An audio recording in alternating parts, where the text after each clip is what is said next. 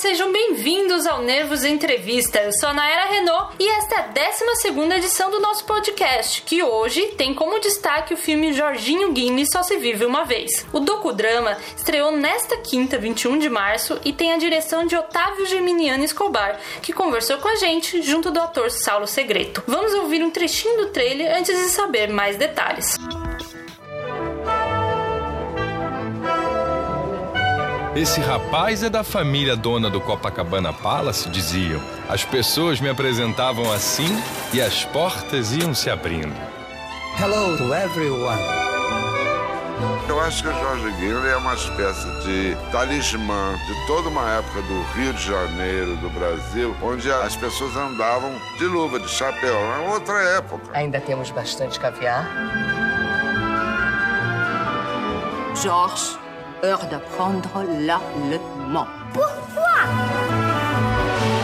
Nossa família não pode depender jamais do suprimento de eletricidade do inimigo.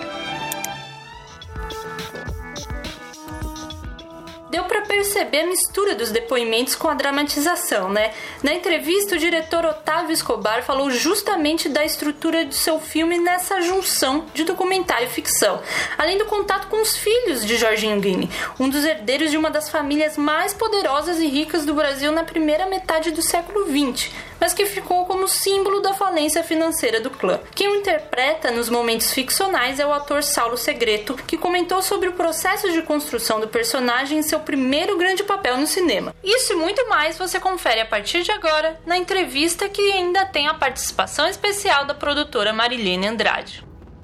Primeiro, quando que surgiu a ideia de você contar a história assim do Jorginho Guine e, e de tentar é, ligar como a vida dele está ligada à história do Rio, né? Mostrar isso. Eu, eu, a minha, a minha natureza é de contador de histórias. Senão, eu estava falando com o Saulo, eu cresci com a bochecha doendo, assim, de tanto rir que meu pai me contava história o tempo todo. Então ele achava assim, era muito bonito, uma história começo, meio e fim. O Jorge Guine era uma história. Ele me foi oferecida. Quem trouxe a ideia foi o filho do Jorge Guine, o Gabriel, depois a irmã dele, a Georgiana, os dois trouxeram essa ideia. Eu me apaixonei imediatamente porque é um personagem único. E ele pôde fazer exatamente isso que você sugeriu. Ele pôde ser um veículo para contar a história não só do Rio, mas a história do Brasil, porque ali é a capital federal. E ele pertencia à sociedade, na sociedade, uma das famílias brasileiras, uma das famílias mais ricas, até pelo menos a primeira metade do século XX. E a história passou por ele. Ah, eu não quero, eu não quero trabalhar, eu não quero fazer nada, eu não vou trabalhar nem um dia sequer na vida, está muito bem. Mas a história do Brasil passou perto.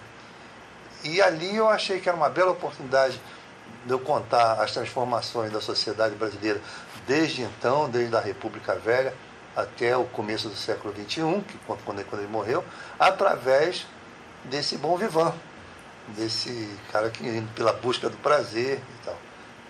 E, para concluir, eu, eu, levo ele até os píncaros da glória, com as mulheres, Hollywood e tal, e depois ele entra no ocaso, e ao entrar no ocaso, ele tenta sempre voltar e reproduzir aquele único estilo de vida que ele conhecia. E, a, e ao não conseguir, e não conseguindo, é que fica bem claro para o espectador o quanto nós mudamos. Talvez tenha essa leitura que eu, eu sempre persegui ao fazer o filme. Dessa mudança, transformação sociocultural mesmo. né? Exatamente. Né? Ele não tinha mais lugar. E ao tentar voltar e ao tentar reproduzir, o espectador toma consciência clara de que não, aquele mundo, aquele, aquele, aquele tempo, ele existiu, mas ele não tem mais espaço para voltar. A excursão que ele nunca conseguiu fazer, né? é verdade, é verdade. Sim. Então, justamente por ter esse acesso fácil à família, foi como que foi para vocês assim, tanto o processo de, de pesquisa, né, para encontrar o Jorginho para você, Saulo, e para você em termos de arquivo, de imagens e tudo mais. Pode começar pelo Saulo, né? O Saulo encontrar o Jorginho. Então, eu, eu, é o Jorginho que me encontrou, eu acho. Eu não encontrei. A gente viu bastante coisa, né? A gente viu, tinha muito vídeo dele falando e, e dando, principalmente para pegar uma um filete de alma, assim, eu poder não fazer um cara do nada, nem fazer um boneco um, sem nada dentro. O que eu queria, o que a gente tentou construir junto, na verdade, foi alguma coisa um, que eu pudesse trazer de dentro do Jorge, alguma coisa que ele visse no, no, mundo, a maneira dele, dele enxergar a vida. Foi por aí, por aí que eu tentei pegar o cara, tipo. Ele pegou, né? É no sorriso, no, no, tom blazer das coisas. O Saulo captou muito bem isso desde o primeiro teste. Eu, Mas eu já sou um cara sorridente. Eu sou um cara... É, é um cara sorridente. eu fui mostrar o filme, as partes que eu já tinha das entrevistas e tal. É. E eu estava procurando, eu estava procurando o Jorge Guilherme. Aí mostrei para o Saulo.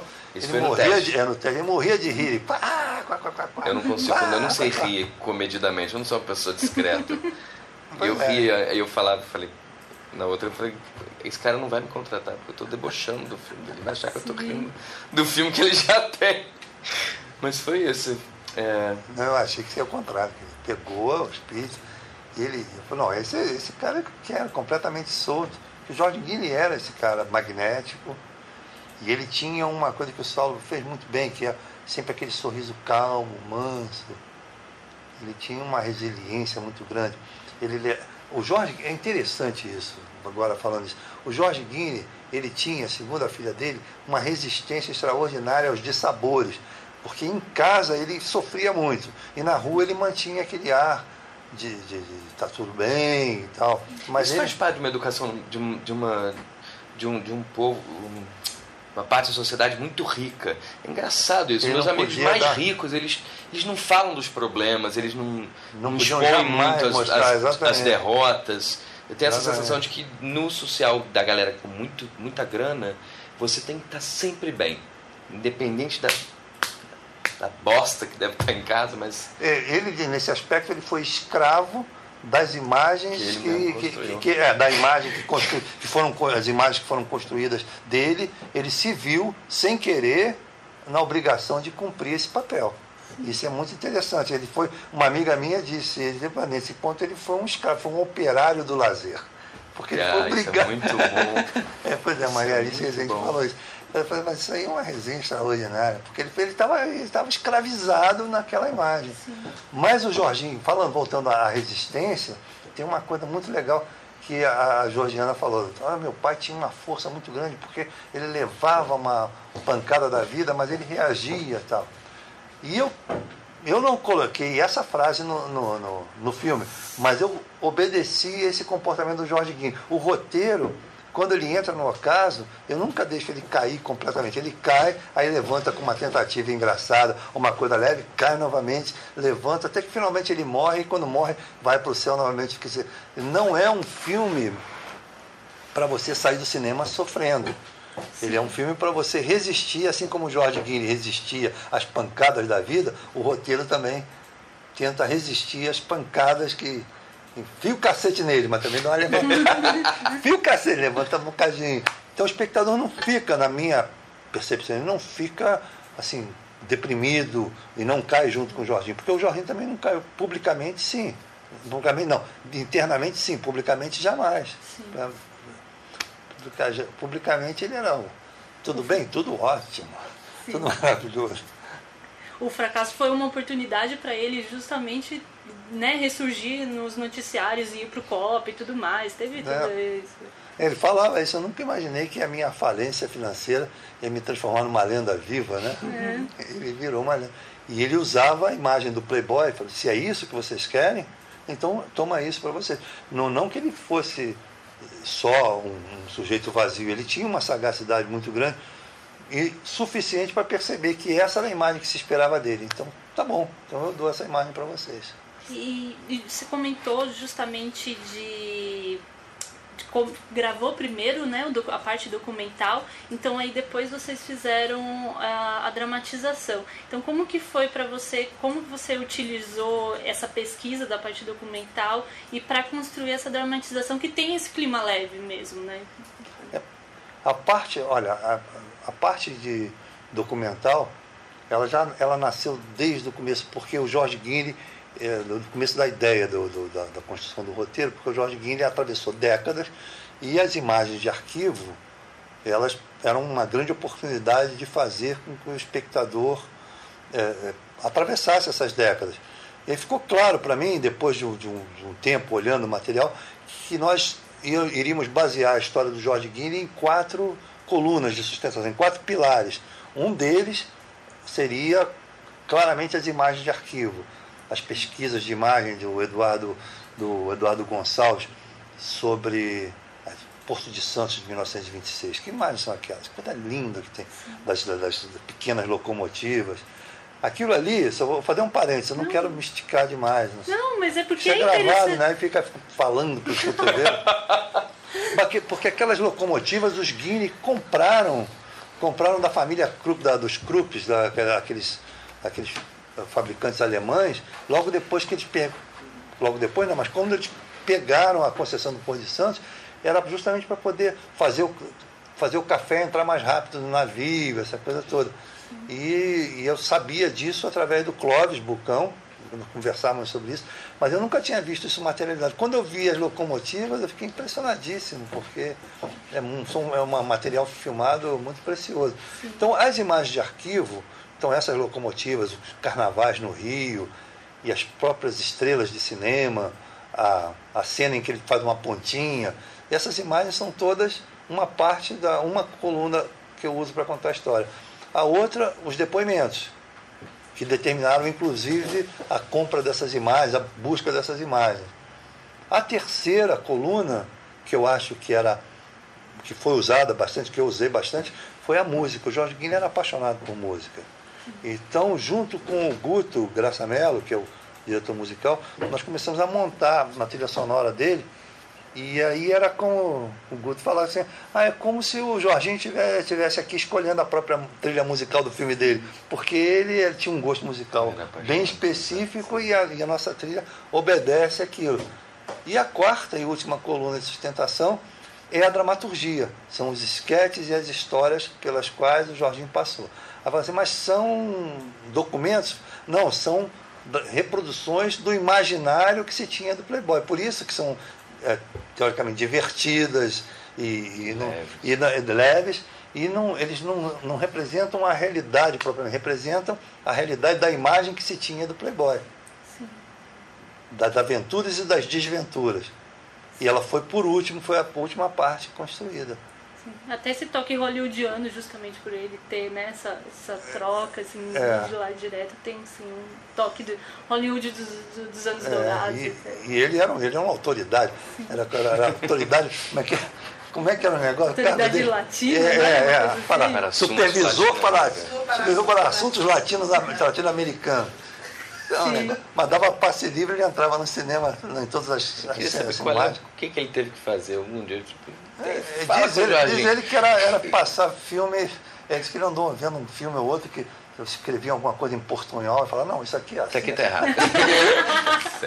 Era esse o serviço. Deve ter feito isso uma vez na vida. Sim. Alguém perguntou. Eu falei, melhor não perguntar para ele também, não, porque ele não queria trabalhar. É. Se quiser perguntar para mim, pode perguntar, mas de manhã não. Porque eu, eu durmo até tarde. Faltei. E Saulo, para você, voltando à questão de construção mesmo de personagem, foi é o seu primeiro grande papel, né? Ainda mais um protagonista no cinema, sendo que você tem uma grande carreira no teatro. Uhum. Então, como foi para você? Foi uma, foi uma surpresa, uma boa surpresa, aliás. É... E uma alegria muito grande pegar uma equipe, principalmente, que que estava junto comigo, porque eu acho que quando você pega um papel desse porte, pelo menos eu penso numa produção de, de grande porte, você se assusta um pouco, né? A primeira vez você fica meio, você se sente meio desamparado. Você sai da tua casa, faz um teste, uma semana e meia depois, você está num, num set com 30 pessoas no Copacabana Palace à noite, você fala, Jesus, onde é que eu tô? Com três pessoas em cima de você, fazendo sua roupa, maquiagem, microfone. Você fala, caraca, o que, que eu tô fazendo aqui? Então acho que em muito pouco tempo a gente teve que construir uma relação muito boa, muito produtiva. E foi uma alegria, porque eu encontrei pessoas incríveis e talentosíssimas e dispostas a ajudar, a estar presente, a acompanhar todo o processo. A gente cria pessoas que eu falo até hoje. Todas as pessoas, eu converso com todas as pessoas da equipe. Tipo, um, como eu acho que eu levei um pouco dessa minha herança do teatro para dentro do set. Porque no teatro você forma uma família, né? Sim. Você tem tempo para isso. No cinema parece que não. e é muito mais corrido, muito mais cansativo, apesar de você voltar para casa mais feliz, assim, o êxtase é diferente. Você volta para casa, dorme melhor. Você dorme o sono dos justos real depois de fazer um, um dia inteiro é, de vai gravação. Vai etapas, né? Sim, você vai, é uma... é, você vai ticando, cumprir, cumprir, cumprir e dá uma sensação boa de, olha, essa foi, essa foi um foi, bom dia. É, foi. foi. Um, Esse dia rendeu, percebe, né? É, rendeu. Foi incrível, foi realmente incrível. O Jorginho é uma alegria, né? Eu, eu, falava, eu falei isso pro Saulo de verdade, de coração. Falei, eu, se eu tivesse dois anos para escolher o Jorge Guilherme adequado para esse filme, eu teria levado os mesmos dois minutos que eu levei para escolher o Saulo. Sim. Foram dois minutos. Ele leu, ele riu, ele viu o filme, depois leu, riu e foi embora. Aí eu virei para Marilene e falei, não, tem que ser ele. Tem que ser ele. Não, pelo tom blasé. Porque o, o Jorge Guini tinha esse negócio que o Saulo tem, que o Saulo não, o Saulo ri, escrachado e tal. Mas ele sabe fazer o que o Jorge Guini fazia. Ele, ele contava uma piada e não esperava, assim, não ria no final, ele só mexia com o canto da boca daquele sorrisinho para esperar a sua reação. Ele era fino, né? pegou e, o, e a primeira leitura do Saulo tinha essa, essa delicadeza. Falei, é um... Foi aquela parte do texto que eu morri no dia, no, no dia de março e tal. Queriam me fazer uma operação complicada, perigosa é, e tal. Mas eu já tinha vivido 88 anos. Aí a filha dele, a Georgiana, falou assim, ah, você escreveu aí, meu pai não, não meu pai não disse isso, mas diria. Ele também não, claro que não disse eu morri no dia tal. É, né? Ia ser, ia ser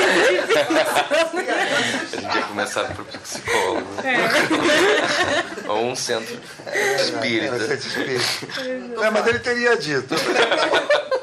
Então tá bom. Então eu aceito. Sim. Eu tive muita ajuda dos filhos também, do Gabriel e da Georgiana. Eles de fato me abasteceram com com informações valiosas sobre o pai. O próprio bordão. Eles gostaram do filme? Desculpa. Gostaram, gostaram. Eles sofrem um pouco na parte do ocaso, mas gostam. Mas gostam. O Gabriel acha que melhor do que ele tinha imaginado. Então. É. Mas sofrem, imagina. Mas aquele bordão formidável veio do filho dele. Eu me lembro, ele só falava isso. Quando ele gostava de uma coisa, ele falava formidável. Eu deixei, passei pro, pro filme. E Georgiana também, os dois me ajudaram muito. E Maria Helena, que é, o, que é a, a ex-mulher, que deu um depoimento extraordinário, de uma, na simplicidade, assim, abriu o coração de uma maneira não comum. Tanto que eu dedico uma boa parte ali. Eu acho que ela é a estrela do filme. É, tem uma parte importante ali. Ela é. Ela, ela descreve é. ele, né? Ela, ela fala. De, engraçado que pela boca de todo mundo tem os historiadores, as pessoas que mas quando ela fala dele, parece que ela foi a pessoa que mais conheceu o Jorginho. Ela destranca. É, é, é, é engraçado, vai no é afeto verdade. mesmo. É aí verdade. você começa a entender um pouco da vida. Caraca. É verdade. E, e ele tem esse formato, ele não é tão tradicional, mas é legal, porque nós tivemos a parceria da Pandora, que é importante. Eles compraram essa ideia. E Já antes mesmo do não, não. Depois que eu já estava na fase de quase finalização, mostramos e, eles, e a Pandora comprou essa ideia que eu achei muito legal. Esse, essa, esse, esses quatro esses quatro caminhos para contar a mesma história. Porque são quatro elementos diferentes a serviço da mesma história, da mesma linha narrativa. Sim. Então eles não, eles não quebram, assim, eles não. A, a ideia é que não importa se eu estou usando imagem de arquivo, ou dramaturgia, ou música, ou fotos, ou filmes, nesse momento eu estou contando essa parte da história do Jorge Guini para levar uma outra a outra. Então, o fio narrativo está intacto. E a convenção, nesse momento, é feita com o espectador. Olha, não vou avisar que eu mudei daqui para aqui, eu vou mudar. Quando eu fiz a primeira vez, eu fiz a segunda, acho que na terceira, estabeleceu-se o, o contato, a convenção. Ah, então é assim, né? Sim. E lá vai a história. Eu achei muito legal que a Pandora tenha entrado comigo nisso. Eu tive patrocínio da Souza Cruz, se é para falar, né? Tive patrocínio da Souza Cruz, da Ímpar, e foi um filme da Cine. Sim, sim. Dancing é incentivado e foi, um, foi um prazer fazer. Sim, sim. E para vocês, assim, próximos projetos, o que, que vocês podem adiantar já, assim? Tem uma então, coisa... Esse é o meu segundo filme, quer dizer, terceiro. O primeiro foi um documentário que não chegou aos cinemas, não é isso? Do, do, do Sim, Pega do Pedro Fogo. Não, Pedra, o Pega Ladrão é um, é um média-metragem que foi para a Globo News, é uma história de um ladrão, de um ladrão que virou empresário. Ele roubava, batia carteira aqui em São Paulo. E ele resolveu largar o crime quando jovem, virou empresário, ganhou muito dinheiro no táxi. E, mas quando ele ficou honesto, ele resolveu abandonar o Brasil e ir para os Estados Unidos, porque tinha muita gente desonesta no Brasil. Então nem o ladrão aguentou. Esse, esse é meu, e esse aqui, é, e agora esse é meu terceiro filme. O próximo filme que eu vou fazer é, é uma, uma espécie de ópera, uma, uma, uma trilha sonora das bandas dos anos 60, dos, dos grandes bailes, dos conjuntos de EE. Enfim, eu tenho uma. O Saulo é cantor, eu já estou contando. o Saulo é um grande tá cantor. lançando um contrato ele, vitalício. É, total. Isso da minha parte, eu tenho um próximo, esse próximo projeto, que chama-se o Troller, que é passado numa, numa comunidade pequena, onde duas bandas de de rock disputam para quem leva mais gente para os bailes e tal. E isso, na verdade, é a trilha sonora inocente correndo por baixo da, do período da, da, ditadura militar, sem que as pessoas tivessem consciência disso. Sim. Aí, quando tem consciência, acontece uma metáfora visual no final do filme extraordinária. E o Saulo, por sua vez, é, continua em teatro, né? Para estar em, tá em teatro. Tem então... esse projeto aí que você falou agora. É, é, é. eu não sabia, mas agora tem. E eu estreiei agora essa semana com Merlin, com direção do Guilherme Leme. Tem Paulinho Mosca faz Arthur, Larissa faz a Guinevere, Gustavo Machado faz o Lancelot mais velho. Que vem para São Paulo agora em junho. Ah, bacana. Então estou em cartaz até, até setembro, pelo menos. E depois tem o filme. depois é esse daqui. E Vai temos também um, um, um, projeto, um blockbuster chamado Garoto Apaixonado também, que nós hum. estamos desenvolvendo, né, na primeira linha ainda de desenvolvimento, que é um blockbuster bem bacana para adolescentes também, que a gente está desenvolvendo aqui com nossos parceiros de São Paulo, que é o coprodutor Cal Quintas, uhum. né? E vamos seguir aí. Sim. E está na fase de desenvolvimento, ainda, tratamento de, de roteiro, roteiro, ainda estamos nessa linha ainda, assim como o Trolley está um pouco mais adiantado. Sim, sim. Que já está escolhendo elenco, né? É, já escolhemos. Não, já escolhemos elenco. Eu vou, vou sair daqui corro. Eu vou fazer um papel para vocês assinarem. Assino, você sabe que eu assino. Tá tudo gravado. Não, então, é. Faustão me contando, ah, teve um filme tal, assim, assim, que eu fiz o teste, aí não me chamaram, chamaram fulano, fulano, fulano, porque eu canto. Eu falei, não, mas no meu você não precisa, você está contratado. mas foi uma experiência muito boa trabalhar com o Saulo, muito talentoso. Então, tá, eu elogio pelo prazer de elogiar. Eu vou sair para você falar a verdade, Alberto. Não, é, você tem um talento extraordinário, um equilíbrio entre... Porque o personagem, ele, é, existe uma certa a dramaturgia desse filme é contida, ela não é solta, ela é, ela é resumida em pequenos astros e pequenos gestos e poucas palavras. Sim. Então a força dramática tem que estar condensada ali. Até porque muitas vezes eu trato a dramaturgia como eu trato o material de arquivo, como...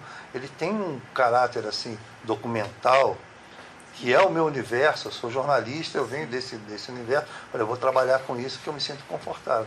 E a parte de dramaturgia, eu tenho no Saulo eu tive muito conforto, porque ele não deixava escapar o personagem, não deixava. Eu estou elogiando porque eu já elogiei outras vezes, então não é porque estou na sua frente, já elogiei. É bom, é bom. Eu já recebi muitas, muitos comentários assim, ah, a dramaturgia é interessante, né? Porque ela está contida, está tá segura, não tem exageros. Não, porque as expressões resolvem, as, as falas tranquilas. Não é? Não, é, isso é vantagem do cinema também. No teatro talvez você tenha que pegar e abrir a voz. Não, tal. isso é uma. Agora, é uma, no cinema você fala baixinho. Maluquice que as pessoas inventam de que no teatro tem que ser grande. Isso é uma coisa de brasileiro achar que teatro. Hum. Não. No teatro você tem mais possibilidades porque você não tem aquela câmera naquele foco. Você, você pode. Você tá livre, mas quanto menos, sempre melhor. É menos melhor. Quando você consegue sintetizar em um olhar, uma ação, um gesto Aí. É, fica, fica bonito, o, né? É, fica, fica bonito e o Gonçalo fez muito bem. conversa bem descontraída como o próprio filme, né? Mas não acabou por aqui. Como você sabe, ainda tem o Conexões Nervosas, nosso quadro de recomendações em que os próprios artistas falam de obras relacionadas ao seu trabalho. O Otávio deixou a dica dele por aqui, então se você gostou de assistir Jorginho Guinle, também pode curtir. Não, é até uma boa pergunta, porque eu, eu, eu sei na ponta da língua, a era do rádio, do Woody Allen. Eu com a vantagem, com a vantagem, porque o, o Woody Allen, eu sou fã do Woody Allen. O Woody Allen usa um menino de 10 anos para conduzir a narrativa. E eu uso um velho sagaz, experimentadíssimo, esperto, para conduzir a minha narrativa. Mas o, o, o, que me motivou, o que me encanta e, e, que me permitiu contar essa história dessa maneira foi ter visto um dia a Era do Rádio do Woody Allen. Olha, temos o de Allen por aqui, mas se não conseguiu anotar, calma, pode deixar que nós colocamos tudo direitinho lá na descrição desta edição, tanto no site www.nervos.com.br quanto nas plataformas em que você está nos escutando agora. E é assim que termina o nosso Nervos Entrevista de número 12 sobre o filme Jorginho Guinness Só Se Vive Uma Vez, docudrama distribuído pela Pandora Filmes, que está em cartaz desde esta quinta, 21 de março, no Rio de Janeiro, é claro, e também em São Paulo. Confira a programação dos cinemas da sua região, tá certo? E se você está chegando agora, não deixe de ouvir as nossas outras edições do nosso singelo podcast, com entrevistas sobre outros lançamentos do cinema nacional. Nós estamos no SoundCloud, Google Podcasts, Spotify, no seu feed ou disponível para download lá no Nervos, onde você encontra ainda mais conteúdo sobre cinema, TV, música, enfim, cultura no geral. Gostou? Curte, compartilha. Viu onde nosso podcast pode melhorar? Comenta ou escreve para o Nervos Site, isso tudo junto, nervossite@gmail.com. Pois queremos atender bem para atender sempre, viu? Semana que vem, se tudo der certo, tem mais, ok? Obrigada pela audiência e até a próxima.